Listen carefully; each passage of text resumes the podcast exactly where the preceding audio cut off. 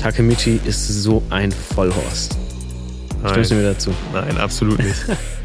Ich liebe Takemichi. Ich Also, liebe ihn auch, aber ey, in dieser Folge, da muss ich so ein paar Sachen loswerden. mh, da bin ich gespannt. Also, Also Takemichi hat da so eine Aktion gebracht, Ja. die äh, kann ich ihm nicht verzeihen. komm, geh drauf ein. Wir, wir, wir schneiden es schon mal so leicht ein. Wollen wir direkt, also wir, komm, ey, wir schneiden es einmal kurz an. Takemichi, warum machst du auf diese Art und Weise mit Hina Schluss? Mm, Das war hart, oder? das war härter als hart. Das war Taiju hart. Also das war, Taiju. das war schon Endlevel. Also, uff, es schmerzt. Aber der Grund dafür schmerzt noch mehr. Weil man, man sieht den Pain Ja, in ja, ja. Takemichis Augen und ich rede nicht vom Pain aus Naruto. Man sieht den Pain. Also. Schmerz in äh, Takemichis Augen auf jeden Fall. Aua. Aua, wirklich aua. Aber Leute, wie geht es euch? Schön, dass ihr wieder da seid. Schön, dass ihr mal wieder äh, unseren Podcast hört. Wir freuen uns immer wieder über euch. Ich glaube, das sage ich richtig oft, dass ich mich Ja, du freue. kannst es so Aber oft sagen, wie du willst. wirklich. Aber ich freue mich jedes Mal noch Ja. mehr, wenn du es sagst. ja, ich Deswegen- freue mich einfach hier zu sein, ein bisschen mit dir zu schnacken, über Tokyo Revengers zu reden. Sehr gut. Denn Und- genau das ist ja Thomas. Aber mich interessiert erstmal, wie geht es dir? Wie, wie geht es euch da draußen? Schreibt's irgendwo rein, wo man euch hören kann. Genau. Oder schreit es raus. Schreit es einfach. Wir sind hören jetzt schon euch. im zweiten Monat im Jahr und so einiges ist schon passiert bei dir, denke ich mal, und bei mir. Auch bei jedem Ja. von uns oder auch nicht. Ist auch nicht schlimm. Aber haben sich deine Vorsätze geändert? Das würde mich mal interessieren. Oder Äh, verfolgst du immer noch deine Ziele? Ja, ich arbeite dran. Ich arbeite dran. Ich arbeite an mir. Und äh, ja, so richtig verbessert habe ich mich noch nicht. Aber wir haben ja schon darüber gesprochen, das sollte alles nicht zu hart sein. Man sollte Genau. nicht zu hart mit sich selbst sein. Und äh, die Veränderung kommt schon. Genau. Man sollte sich nicht von seinen Vorsätzen überholen lassen. Genau. Disclaimer. Was in diesem Podcast gesagt wird, ist einfach nur unsere Meinung und entspricht nicht der Meinung von Ken Wakui, das ist der Mangaka von Tokyo Revengers, noch der Meinung von Kodansha oder Carlsen Manga. Carlsen Manga stellt lediglich die Mittel zur Verfügung, um diesen Podcast für euch zu produzieren. Spoilerwarnung. Wir reden heute über Band 11 und 12 von Tokyo Revengers. Also wenn ihr die Bände noch nicht gelesen habt, dann solltet ihr das unbedingt tun. Ansonsten werdet ihr hier gespoilert. Auf jeden Fall. Also, heute ist ja eine Special-Folge, denn wir haben uns gedacht, Band Zwei 11 und Bände. 12, ja, da ist einfach viel Inhalt, aber vieles, was zusammenpasst. Das ist die Peak von äh, dieser Arc. Oh wir ja. haben jetzt das große Battle, den großen Showdown. Es ist Weihnachtszeit. Ich weiß, für uns ist das ja schon alles längst Geschichte. Äh, Weihnachten ist vorbei, aber für Takemichi und Co. ist das ja gerade die Gegenwart. Ja, also es geht auf jeden Fall für Takemichi in die Kirche und nicht zum Beten, denn es gibt ein grandioses Showdown. Der Höhepunkt überhaupt in diesem Arc. Und zwar der Christmas Showdown. Boah, das war krass. Das war wirklich Das war heftig. sehr, sehr nice. Also, wie, wie ging es dir denn? Also, ich war die ganze Zeit sehr, sehr, sehr aufgeregt, denn ich hatte keine Ahnung, was passieren wird. Und Taiju als Antagonist ist einfach krass. Mhm. Es ist, ehrlich gesagt, war ich die ganze Zeit angespannt. Ähm, Keine Ahnung, was passieren wird, würde ich nicht sagen, aber wir wussten, dass Taiju nun mal umgebracht wird. Das ist so die Realität und es steuert in die Richtung und man fragt sich so allmählich, wer wird Taiju jetzt umbringen? Wird es letzten Endes Takemichi sein? Ist es jetzt wirklich Hakai oder Mhm. doch jemand anderes? Und dieses geheimnisvolle Aufbauen des Arcs war schon heftig, also gut gemacht. Und auch dieses Zusammenfinden in der Kirche, dieses Reveal, ein Reveal nach dem anderen. Können wir mal bitte Ja. darüber reden? Da kommt ein Reveal nach dem anderen, wie wer die Vergangenheit nun mal verbracht hat. Und einer Ja. meiner Favorite Reveals in diesem Arc ist der Yuzua Reveal. Auf jeden Fall. Also, Yuzua war auf jeden Fall auch im Spotlight. Sie hat bewiesen, wer sie ist, was sie ist. Und Hakai hat auch bewiesen, wer er ist Genau. und was er ist. Und ich würde auch mal direkt eingehen auf den Yuzua Reveal. Ich muss sagen, als ich das erste Mal gesehen habe, da kommen wir jetzt endlich auf das, also es hat sich bewahrheitet, und zwar, Yuzua ist in gewisser Weise eine Mami, denn sie stellt quasi das für ihre Familie dar, was fehlt, und zwar eine Mutter. Denn die Eltern der beiden oder der drei sind nun mal nicht vorhanden und Yuzua hat diese Beschützerrolle der Mutter, dieses in Obhut nehmen, übernommen und Hakai die ganze Zeit vor der häuslichen Gewalt von Taiju bewahrt. In meinen Augen, Yuzua, ist auf jeden Fall eine Ehrenfrau. MVP, definitiv. MVP auf jeden Fall. MVP war auch Takemichi in diesem Arc. Man muss sagen, der hat auf jeden Fall seine Grenzen überschritten und einen grandiosen Fight abgeliefert in der Kirche, denn vor ihm stand nicht irgendwer. Nein. Kein Chifuyu, kein, kein gleichgültiger Gegner, sondern Taiju. Ein Mann, welcher etwa dreimal so breit ist wie Takemichi und etwa fünfmal so hoch. Also, das war schon ein Endlevel-Gegner. Das war wie so ein Bowser in Super Mario, der da die ganze Zeit auf ihn gewartet hat. Unterschied hier ist nur, dass es da keine Brücke unter ihm gab, welche vermeintlich mit einem Knopfdruck ihm den äh, Boden unter den Füßen rauben konnte, denn Taiju steht wie eine Eins und er geht auf jeden Fall nicht zu Boden und haut einen nach dem anderen um. Hakai, weg. Chifuyo, weg. Takemichi, weg. Selbst It's Mikey, selbst Mikey wurde das erste Mal umgehauen Ja. in ja. der gesamten Story. Einfach ein Knockout, dachte man erst. Dachte man, ja. Und dann Zombie Mikey Ja. und ja, also da ist so einiges wieder auferstanden an Weihnachten. Aber ganz kurz muss ich nochmal kurz zurück. Wir haben ja jetzt diese Weihnachtszeit, diese Weihnachtsstimmung. Und wir wissen ja alle, Weihnachten ist das Fest der Liebe. Und an diesem Tag hat der gute alte Takemichi einfach mit Hina Schluss gemacht. Warum? Weil der Vater von Hina, der ja auch der Vater von Naoto ist, tja, der, Der war nicht wirklich begeistert von Takemichi. Der fand ihn sogar nett. Man dachte ja hier wieder so ein klassischer Ken Wakui Plot Twist. Mhm. Man dachte erstmal, wow, was für ein netter Vater. Der findet Takemichi voll nett, voll cool, schöne Beziehung. Und dann haut er einfach raus, dass er nicht mehr will, dass sie sich treffen, weil der ja ein Gangmitglied ist. Ja, verständlich, Und aber irgendwo auch als. Natürlich, der ist als- ja selbst auch. Er macht sich ja Sorgen und Ja. was ich auch sehr interessant fand, war, dass Naoto dem Vater ja sehr ähnlich aussieht. Ja. Und dass, dass man dann den Vater gesehen hat und er sieht einfach aus wie Naoto. Also das Mhm. Takemichi war ja dann auch, Naoto, bist du das? Und Ja. das hat aber nicht hingehauen, weil er sich in der Vergangenheit befindet und das war ein erwachsener Mann, der vor ihm stand. Ja, auf jeden Fall sehr traurig. Also, dass er da mit äh, Hina Schluss machen musste, ist nun mal sehr blöd. Ja. Aber die Art und Weise, wie er das gemacht hat, Oh ja. ich musste so lachen in dem Moment. Weil das ja ein emotionaler Moment war. Das war ein wichtiger Moment für Takemichi und Hinas Beziehung. Und dann sagt er einfach eiskalt, ich mach Schluss, weil ich eine andere gefunden habe. Ja. Das der hätte alle anderen Wege gehen können. Der hätte einfach sagen können, ja, sorry, ich muss Schluss machen, ich will dich nicht mehr. Oder äh, Liebe ist vergänglich, es Mhm. ist vorbei. Keine Ahnung, der hätte viel emotionaler, viel sensibler daran gehen können. Aber was macht er stattdessen? Einfach, ja, sorry, ich habe eine andere. aber jetzt mal so nebenbei, hätte er das wirklich machen können? Weil Takemichi, wie wir ihn kennen, ist ja sehr sentimental und sehr emotional auch Ja. unterwegs. Und dass er dann da vor Hina so eine Predigt hält und sagt, hey, wir sind irgendwie nicht mehr auf einer Wellenlänge Mhm. und es klappt emotional nicht und so, das hätte ich mir nicht vorstellen können. Also der hätte da mehr geweint als geredet im Endeffekt. Aber dann wäre sie nicht so entsetzt gewesen und hätte ihm nicht eine reingehauen. Ey. Denn als sie das gemacht hat, habe ich nur gesagt, yes, go girl, das verdient der Ey, Typ. als sie das gemacht hat, habe ich mir gedacht, warum macht sie nicht mit beim Fight gegen Taiju? Ja. Real Talk. Also ich dachte mir dann so, Hina hätte man auch in die Kirche holen können, jetzt nicht als Nonne, sondern als eine, die dann da Taiju einen aufs Ganz Maul... ehrlich, sie hat's drauf. Sie ist wahrscheinlich am Ende des Tages sogar stärker als Takemichi. Ja, das könnte gut möglich sein. Stand jetzt auf jeden Fall. Also wir müssten eventuell auch mal eine Power-Ranking-Liste machen. Das wäre interessant. Leute, habt ihr Bock auf sowas? Einfach mal so ein Ranking. Wer sind die stärksten Charaktere aus Tokyo Revengers? Das würde uns wirklich interessieren. Und wer weiß, vielleicht reden wir in der nächsten Folge darüber.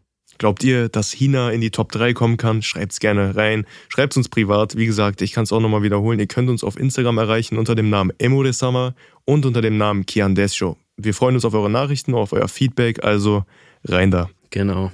Also, die stärksten Charaktere, darüber reden wir dann ein anderes Mal. Hina ist bestimmt weit oben mit dabei. Aber um nochmal auf Takemichi zurückzukommen, ich finde, der hat bewiesen, wie unglaublich stark er ist. Vor allem mental. Körperlich auch, ganz ehrlich, der Typ ist ein Tank.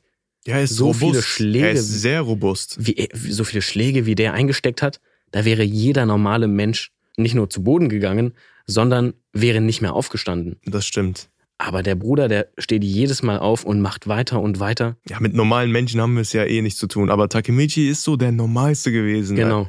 Also auch am realistischsten. Und dass er jetzt so zu einem absoluten Biest geworden ist, das, Das ist unglaublich. das freut mich aber irgendwie. Ja. Weil das ist so ein Wandel. Also ein körperlich starker Wandel, den er da hinlegt. ich habe mir aber ehrlich gesagt gewünscht, dass er mal ein bisschen aktiver wird und mal zuschlägt und wirklich kämpft. Mhm. Weil das macht er ja immer noch nicht. Ja, er hat ja dieses Grappling drauf, Ja, ja. aber so die Tritte wie Mikey kann er Nee. noch nicht. Also vielleicht kommt das noch. Wer weiß. Aber das ist ja auch nicht wichtig, denn was ja gezeigt wurde, ist, dass Takemichi das nicht braucht. Denn er, er kann was viel Besseres. Und Shonen-Manga haben uns ja schon bewiesen, dass man keine Kraft braucht, um zu gewinnen. Was man können muss, ist Talk No Jutsu. Genau. Für alle, die keine Ahnung haben, was ich damit meine, das ist ein Running Gag oder ein Joke, weil Naruto aus Naruto, wie, wie ich das auch sage, Naruto einfach japanisch ausgesprochen. ne? Nee, aber ne, unser guter alter Naruto ist halt so jemand, der gerne mal mit Leuten redet, mit den Villains und sie mit Worten überzeugt. Und genau das macht Takemichi auch. Der versucht immer wieder mit, mit Worten ranzugehen. Und er hat es ja geschafft, dass Taiju auf die Knie geht. Ja, er ist ja aber Der hat so viel gefühlt, gelabert, bis der Typ auf die Knie gegangen ist. Aber weißt du, was der Unterschied ist zu Naruto? Naruto schlägt zu.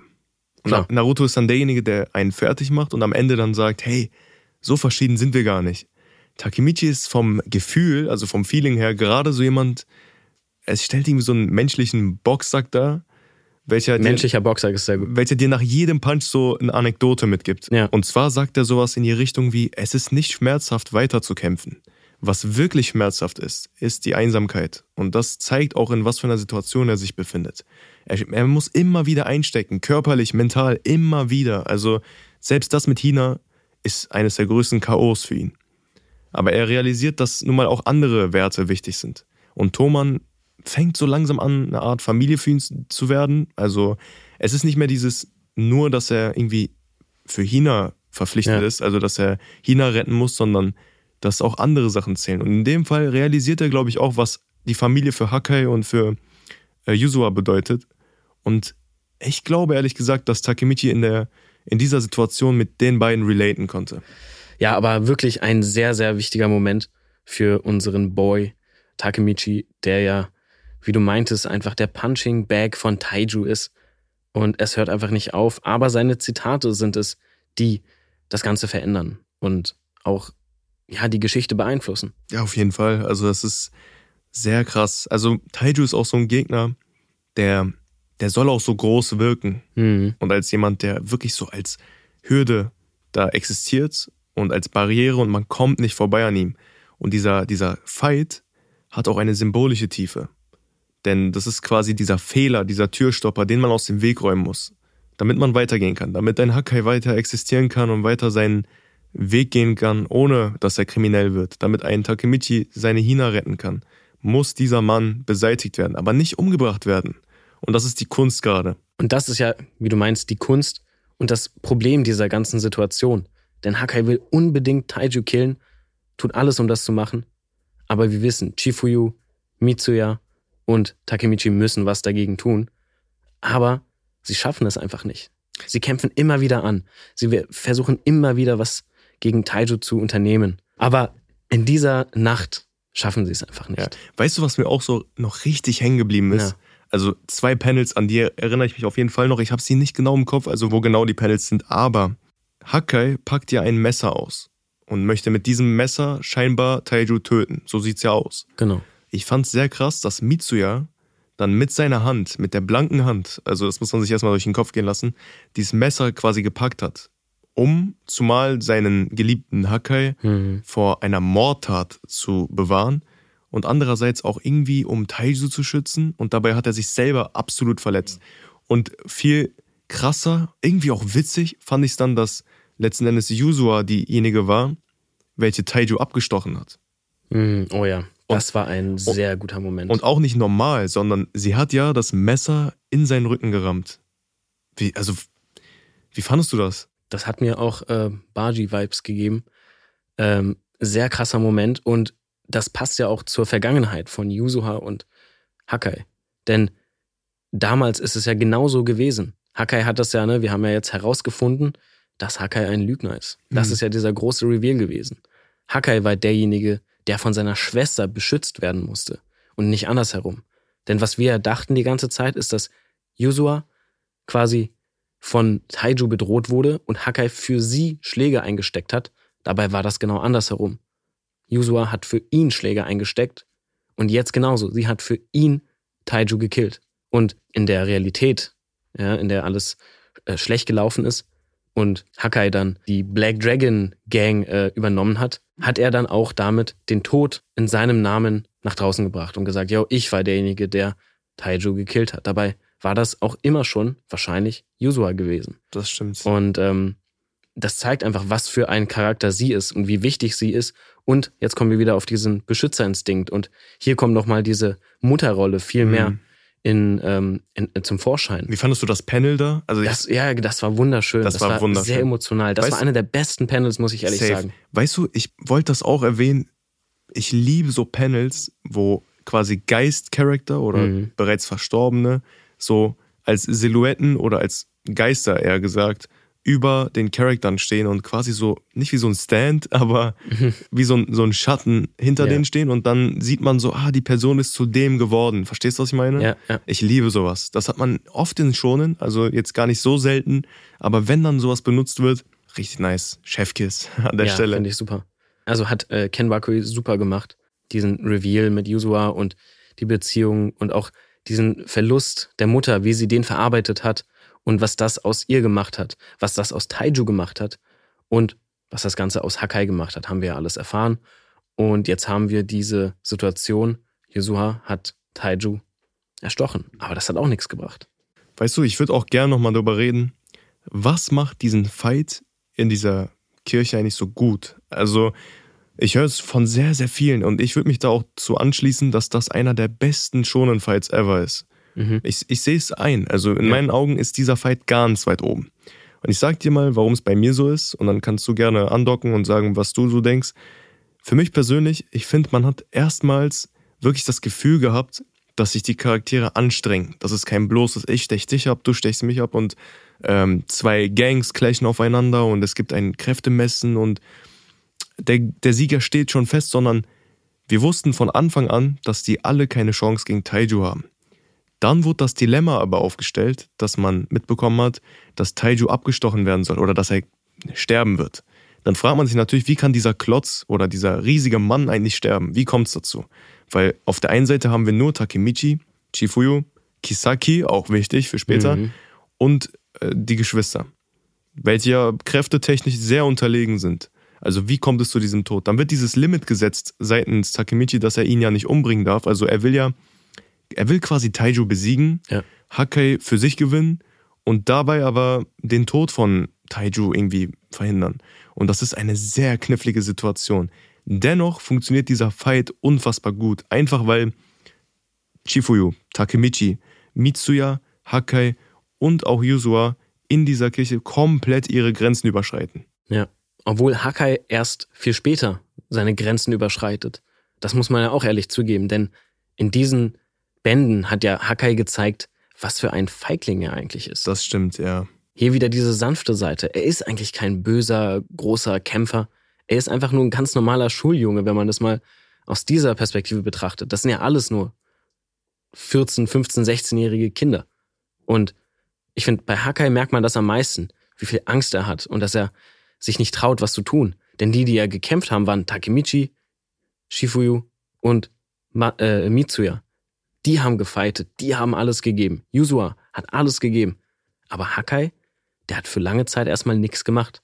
Aber das ist halt auch interessant, weil wir haben hier so ein, na, Battle Royale ist, äh, nee, ist falsch, aber das ist ja so ein 3 gegen 3.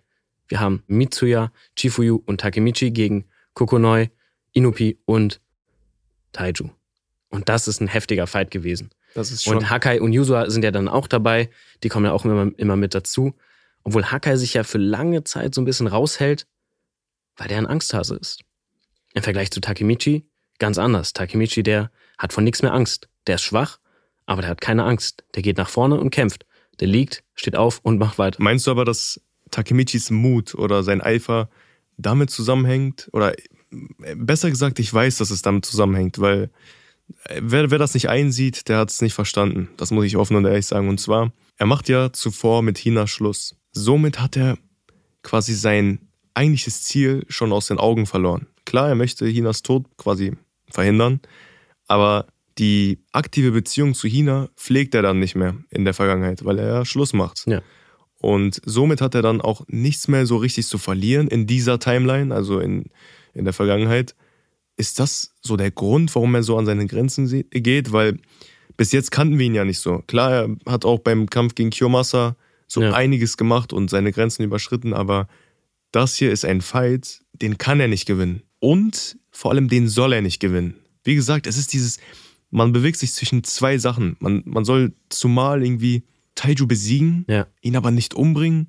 Genau. Und dieses, diese extra Aufgaben, die da einem aufgestellt werden, sind halt sehr schwer zu erfüllen, wenn das Gegenüber so ein massiver Schrank ist. Mhm. Das hast du auch gut gesagt mit dem Besiegen und Töten. Das sind ja zwei Dinge, die wichtig sind, auch für Hakai. Denn was er ja machen wollte, ist schon wieder etwas Feiges. Ihn an einem Ort, der so heilig ist und wo Taiju alleine ist, weil er ja sonst ja nie allein ist. Und an so einem Ort und zu so einer Zeit will er ihn mit einem Messer töten. Mhm. Und das zeigt seine Schwäche. Das und erst dann zeigt er, wie stark er ist, als er dann offenbart, okay, oder als er sagt, ich werde versuchen, ihn zu besiegen. Das zeigt seine Schwäche, aber andererseits auch, wie weit er geht. Also irgendwo überschreitet er ja da auch eine Grenze, mhm. eine sehr wichtige Grenze. Und zwar an einem heiligen Ort will er seinen Bruder abstechen. Dann, wenn sein Bruder quasi wehrlos ist. Und das ist äh, in meinen Augen die erste Grenze, die da überschritten wird, welche nennenswert ist. Ja, definitiv. Aber zu der Takemichi-Sache, da würde ich dir fast ein bisschen widersprechen. Nicht ganz, ich stimme oh, ja, auf jeden Fall Schwanz, zu. Ja. Ähm, Takemichi ist auf jeden Fall, ich glaube auf jeden Fall, dass er da äh, quasi nichts zu verlieren hat. Aber ich bin mir sicher, dass Hina, obwohl er quasi in dieser Realität mit ihr abgeschlossen hat, er hat ja nicht einfach so mit ihr abgeschlossen, sondern immer noch mit dem Ziel, sie am Ende zu retten. Genau. Das heißt, das ist ja immer noch das Ding. Und es ist ja immer noch sein Ziel, die äh, Timeline zu verändern. Und dafür muss er halt Taiju besiegen, ohne ihn zu töten. Und das ist dann ähm, ja sehr interessant gelöst. Reden wir einfach mal darüber. Und zwar Mikey und Draken. Oh die Mann. Helden des Tages. Oh Mann, also die haben gezeigt, warum sie da an der Spitze von Thomann stehen. Ja. Also, was ich auch sehr lustig fand, war, dass Mikey da so einmarschiert ist und er wurde ja erstmal komplett umgehauen mhm. von Taiju und dann hat man so ein bisschen geschmunzelt. Und das ist wieder dieses plötzliche Paneling, was ich meine. Ja. Also dieses, du siehst das eine Panel und denkst dir dann, hey, was, also was passiert da jetzt? Und im nächsten Panel sieht es auf einmal ganz anders aus.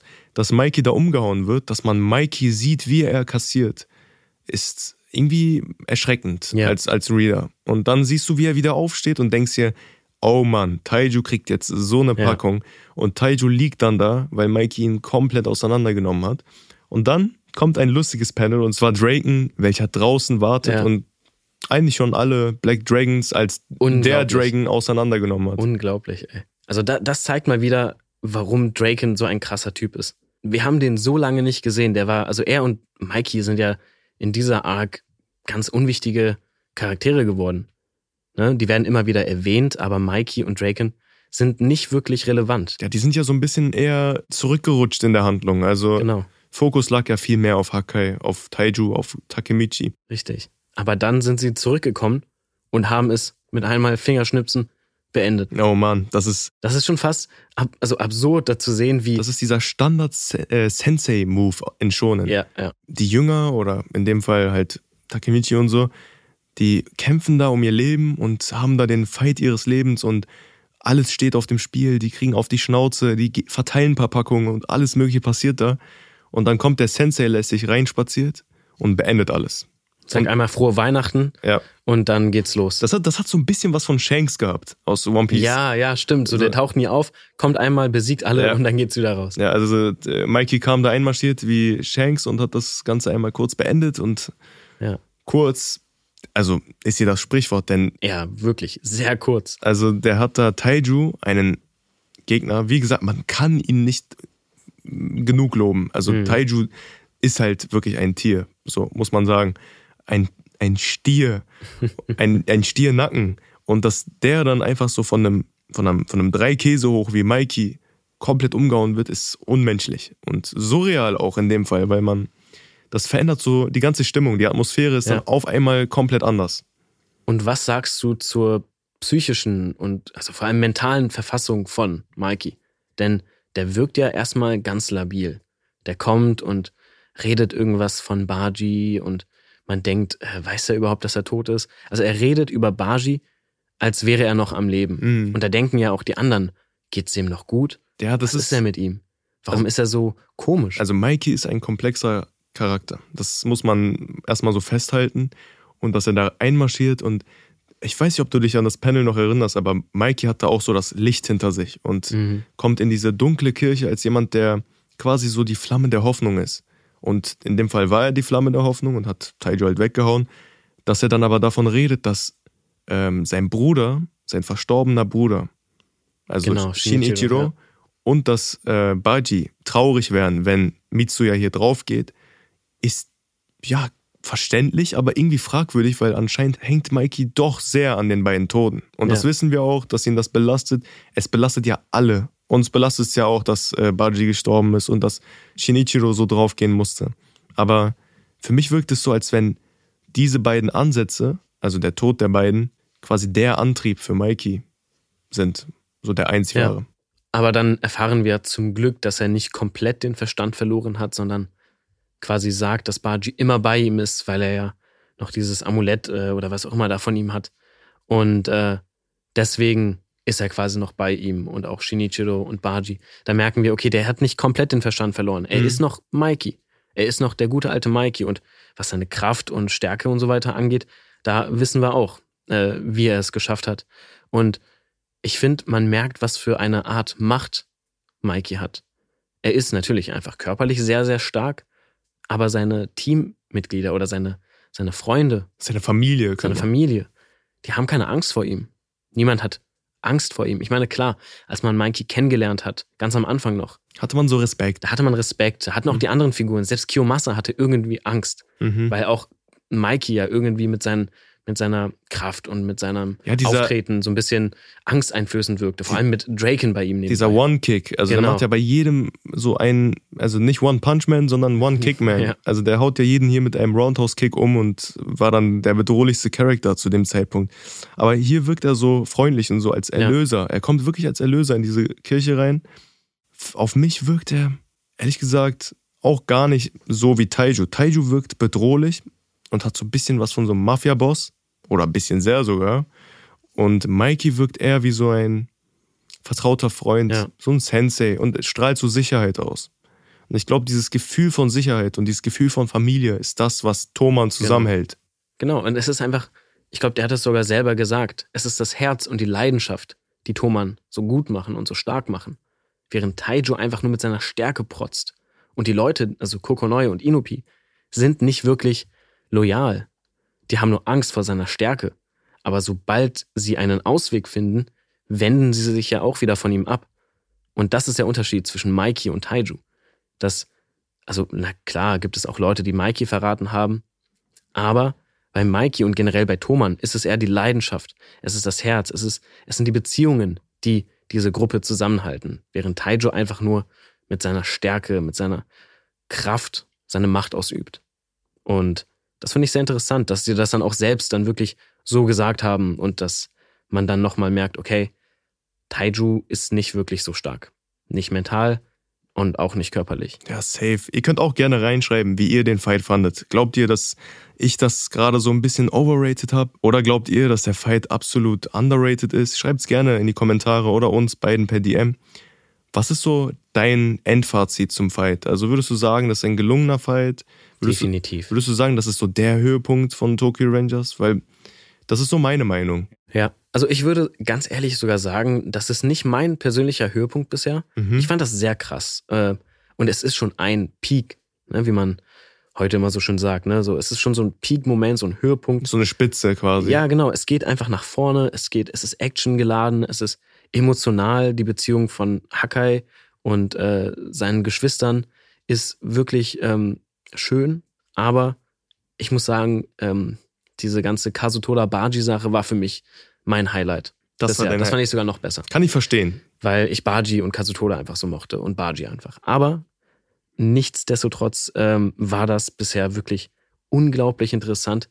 Ich habe wirklich nicht aufhören können zu lesen. Ich musste das alles in einem Rutsch. Also deswegen finde ich das auch gut, dass wir über Band 11 und 12 reden, weil ich diese beiden Bände einfach, zack, so schnell gelesen habe. Und äh, das war wirklich, also Leute, mal eine Frage an euch. Wie schnell lest ihr eigentlich so einen Manga? Also bei mir haben Band 11 und 12, das war ja ein Sammelband, hat das wirklich nur eine Stunde gedauert. Boah, ich glaube, ich liegt dann mit zwei Stunden hinter dir. Also es ging schnell. Ich finde auch das Pacing, man sagt ja immer schön, mhm. das Pacing, also die Geschwindigkeit, wie man einen Manga liest, ist äh, in Tokyo Revengers sogar ganz gut. Kommt dann wieder mit dem Paneling, mhm. hängt damit zusammen. Also Leute, Pacing, Paneling, Geschwindigkeit und wie die Bilder angereiht sind. Das ist, ähm, also das Pacing ist sehr gut in ja. Tokyo Rangers. Ich finde auch so, teilweise sogar ein bisschen zu schnell. Man hat das Gefühl, die Handlungen sind so ein bisschen überspitzt und es kommt ein Twist nach dem anderen, darüber haben wir ja schon gesprochen. Ja, ja. Und ähm, man hat so gar nicht so die Zeit, sich auszuruhen in, in einem Handlungsstrang und sich zu denken, hm, jetzt verfolge ich so ein bisschen Takemichi mit, wie er in der Stadt rumläuft und ein bisschen Slice of Life Action macht, sondern es kommt immer wieder direkt das nächste Problem. Ja. Und das ist für den einen ganz gut, für den anderen vielleicht nicht. Ich persönlich muss sagen, mir gefällt es. Ja, also ich würde ganz ehrlich da ähm, sagen, ich würde mir so ein Slice of Life Mini-Filler-Arc sogar wünschen. Denn ich finde die Charaktere toll und ich fand es nice, dass es am Anfang ja schon öfter solche Momente gab, wo es ein bisschen ruhiger zuging, nicht so viel Action. Denn jetzt war ja alles einfach Action geladen. Schnelles Pacing, viele Flashbacks, viele wichtige Story-Elemente, die man nicht verpassen durfte. Aber deswegen habe ich das auch so schnell gelesen. Ich habe dann auf jeden Fall nochmal einen zweiten Read gebraucht, um mich hier auf den Podcast ein bisschen vorzubereiten. Aber hm. dieses erste Mal, das zu lesen, war unglaublich spannend. Safe. Und ähm, dieser Fight war sehr, sehr krass. Obwohl ich ganz ehrlich sagen muss, dass ähm, Mikeys Auftreten war sehr, sehr cool. Aber das hat dann wieder gezeigt, wie unglaublich schwach die anderen sind im Vergleich zu Mikey. Ja, das ist so eine Sache, die mich auch stört. Also, ich hätte mir gewünscht, dass es in dieser, in diesem Fight, in dieser Kirche, in dieser Szenerie endlich mal zu einem Moment kommt, wo zumindest einer der Side-Character seinen Power-Moment hat und zeigt, ey, ich bin stärker als ja alle anderen. Und ja, genau. ich, ich bin stark und ich bin auch so stark wie Mikey. Dass es dann wieder zu diesem Mikey ist da und Mikey wird uns retten und Mikey ist unser Erlöser-Dingen hinausläuft. Mhm. Hm, ich weiß nicht, finde ich schwierig. Also ich finde es cool, Mikey, das macht Mikey halt umso cooler, aber das ist so ein bisschen traurig, weil die anderen waren ja jetzt auch nicht effortless. Also die haben nee, ja dazu haben beigetragen. Die haben alles gegeben. Und dass man das dann so ein bisschen wegwirft, könnte man sagen, ist ähm, einerseits traurig, aber andererseits halt auch verständlich, weil man dieses Bild, oder bei Ken Wakui dieses Bild besser gesagt, von Mikey verstärken möchte, als derjenige, welcher allen überlegen ist. Und die Hintergründe von Mikey, also was er dann anspricht mit den beiden Verstorbenen, warum er es für die beiden macht, das ist ja sein Antrieb. Ist auch sehr interessant. Ja, das ist wirklich sehr interessant. Also, was ist erstmal eure Meinung dazu? Findet ihr auch, dass äh, das ein bisschen zu schnell ging mit Mikey? Ist er zu OP? Genauso wie Draken, der einfach die ganze Gang ausgeschalten hat. Das hätte ich nicht gedacht. Okay, dass Mikey kommt und Taiju besiegt, das hätte ich erwartet. Aber dass die anderen Mitglieder von Black Dragon so schwach sind, hm. das war eine Überraschung. Oder andererseits, dass, dass Draken so verdammt stark ist. Das wäre? Duraken. Draken. Dass der so stark ist, hätte ich nicht gedacht. Leute, wir sind jetzt schon bei der neunten Folge. Sagt ihr eigentlich Draken oder Draken? Was, was sagt ihr? Schreibt es uns mal gerne, weil mich würde das interessieren. Ich bin jemand, der sagt halt Draken, einfach aus dem Grund, weil ich den Anime auf Japanisch gesehen habe. Und da wird er quasi Duraken, mhm. also kurz Draken ausgesprochen. Aber es macht auch Sinn, dass man Draken sagt, weil es halt ein englisches Wort ist. Was sagt ihr? Du sagst Draken, oder? Ja, ja, ich sag eigentlich Draken, aber Draken klingt halt auch cool. Klingt irgendwie bedrohlich auf. Ja, ja, definitiv. Eine Sache, die ich noch unbedingt äh, besprechen wollte, waren die Bikes. Die, oh ja. Deren Bikes und deren, deren die Beziehung zwischen den Bikes und den Menschen. Ne, deren und Daily Roman. Driver einfach. Ja, das sind ja so Fahrer. Und ich find's krass, dass Mikey sie nur retten konnte, weil er gehört hat, dass Mitsuyas Bike quasi da in die Richtung gefahren ist. Oh ja. Das war ein sehr cooler Moment. Wir haben die ja zwischendurch ganz kurz gesehen und dann sagt Drake und so, nee, lass, lass nach Hause gehen. Und dann sind sie nach Hause gegangen. Aber man sieht so noch, wie die so ein Geräusch hören, aber sich dann nicht mehr darauf äh, einlassen. Mhm. Und da war es natürlich klar, Mikey wird das bestimmt gehört haben. Und das hat er auch. Und das finde ich interessant, was sie für eine Freundschaft haben, dass sie sogar das Geräusch vom Motorrad des anderen gehört haben und damit dann wussten, oh ja, die sind in Gefahr, wir müssen das dahin. Ist, aber ist das nicht normal? Also ich habe tatsächlich so aus meinem echten Leben jetzt heraus. Hm. Man erkennt ja seine Freunde oder seine Familie an gewissen Geräuschen teilweise. Also ja. bei mir ist es so, ich weiß nicht, ob ich da alleine bin, ihr könnt mir mal gerne schreiben, ob es bei euch genauso ist. Ich erkenne, wenn ich zu Hause bin oder wenn ich irgendwo drin bin, Leute daran oder Menschen daran, wie sie laufen. Ja, das ist bei mir aber auch so. Also wenn beispielsweise durch den Flur jetzt meine Mutter läuft oder meine Schwester, ich höre das raus, wer jetzt von den beiden da läuft. Also man, man hört das. Mhm. Und bei den Bikes ist es auch so und ich würde sagen, das ist sehr cool gemacht, denn die Bikes haben hierdurch auch so ein bisschen was an Leben bekommen. Ja, die haben so eine Persönlichkeit. Genau. Und das zeigt aber auch, äh, wie familiär einfach Mikey mit Mitsuya ist. Also Ja. wie vertraut er ist und wie, wie krass er Mitsuya eigentlich kennt. Und dessen, wir waren uns dessen gar nicht so krass bewusst. Also Mhm. man hat zwar dieses Bild von Thomas, ne, das sind beste Freunde und ähm, die haben dann eine Gang gegründet und ja, ist irgendwie schon eine Familie, aber so krass, dass sie sich aneinander am Bike-Sound irgendwie festmachen können, das zeigt ja, wie viel Zeit die miteinander verbracht Genau. haben.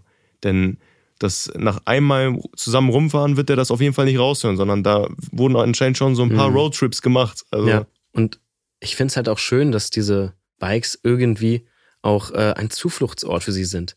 So, wenn sie auf diesen Bikes sind und zusammen fahren, sind sie frei. genau. Und es endet ja auch damit dann, dass Takemichi auf dem Bike von Mikey aufwacht und dann so ein Gefühl von Sicherheit hat. Und Mikey erzählt ihm, ja, alle anderen sind weg, wir fahren jetzt. Wohin fahren wir? Zu China. Und das ist ja nochmal ganz anders. Wir haben ja schon darüber gesprochen, ganz am Anfang. Takemichi hat mit ihr Schluss gemacht. Was passiert denn jetzt noch? Das frage ich dich. Du sollst mir das nicht sagen, bitte nicht spoilern. Alles gut. Aber ich finde das so interessant. Ja, und auch so schön. Was passiert denn jetzt? Zu Recht. Das sind so Fragen. zusammen? Ja, das sind Fragen, die man sich stellt. Also die sich jeder stellen sollte an der Stelle.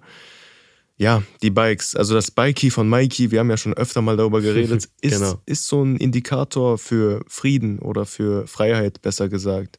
Und dieses, du hast es sehr schön gesagt mit dem Zufluchtsort und dass die, dass dieses Freisein auf den Straßen unterwegs sein und auch dieses unabhängig von einem Ort sein, das vermittelt halt ein Gefühl von Freiheit und Frieden. Definitiv.